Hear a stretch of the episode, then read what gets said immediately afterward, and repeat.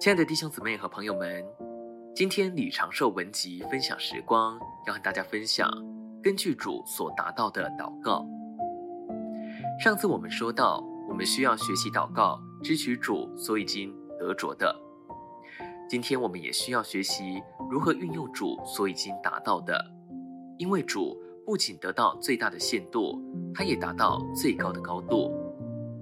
举例来说，假设你生病了，你若对主已经得着并达到的有意向，当你在这种光景中，你会祷告：主，你是超越的一位，你已被高举到诸天之上。主，我们是你的身体，我们与你一同坐在诸天界里，万有都已经伏在你的脚下，因此万有也在我们脚下。这小病包括在万有里，所以这小病也必须在我的脚下。我现在与你一同超越。你看见这种祷告与我们一般的祷告方式的不同吗？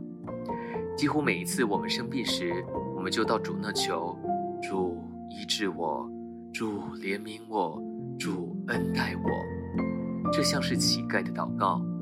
我们若有异象，看见我们是头的身体，并且头已经升到天上，现今是超越的，我们就会取用这立场。支取主所已经达到的，我们只要向疾病宣称、宣扬并宣告：不要搅扰我，你是在我的脚下。我们也能以同样的方式对付罪、软弱和世俗。我们不该像乞丐般对付这些事。我们能告诉这一切消极的事物说：不要搅扰我，到火湖里去。我是超越的，你不能摸我，你是在我脚下。每当魔鬼听见这种祷告，他就逃走。我们只要宣告我们是谁，以及我们在哪里。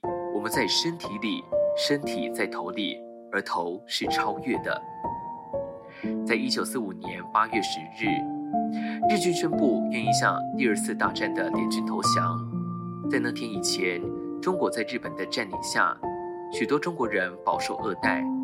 然而，日本投降那天，连中国孩子也得着权柄宣告胜利。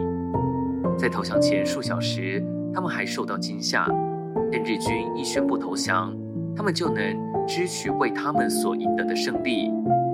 一旦取得胜利，他们就能采取立场并宣告胜利。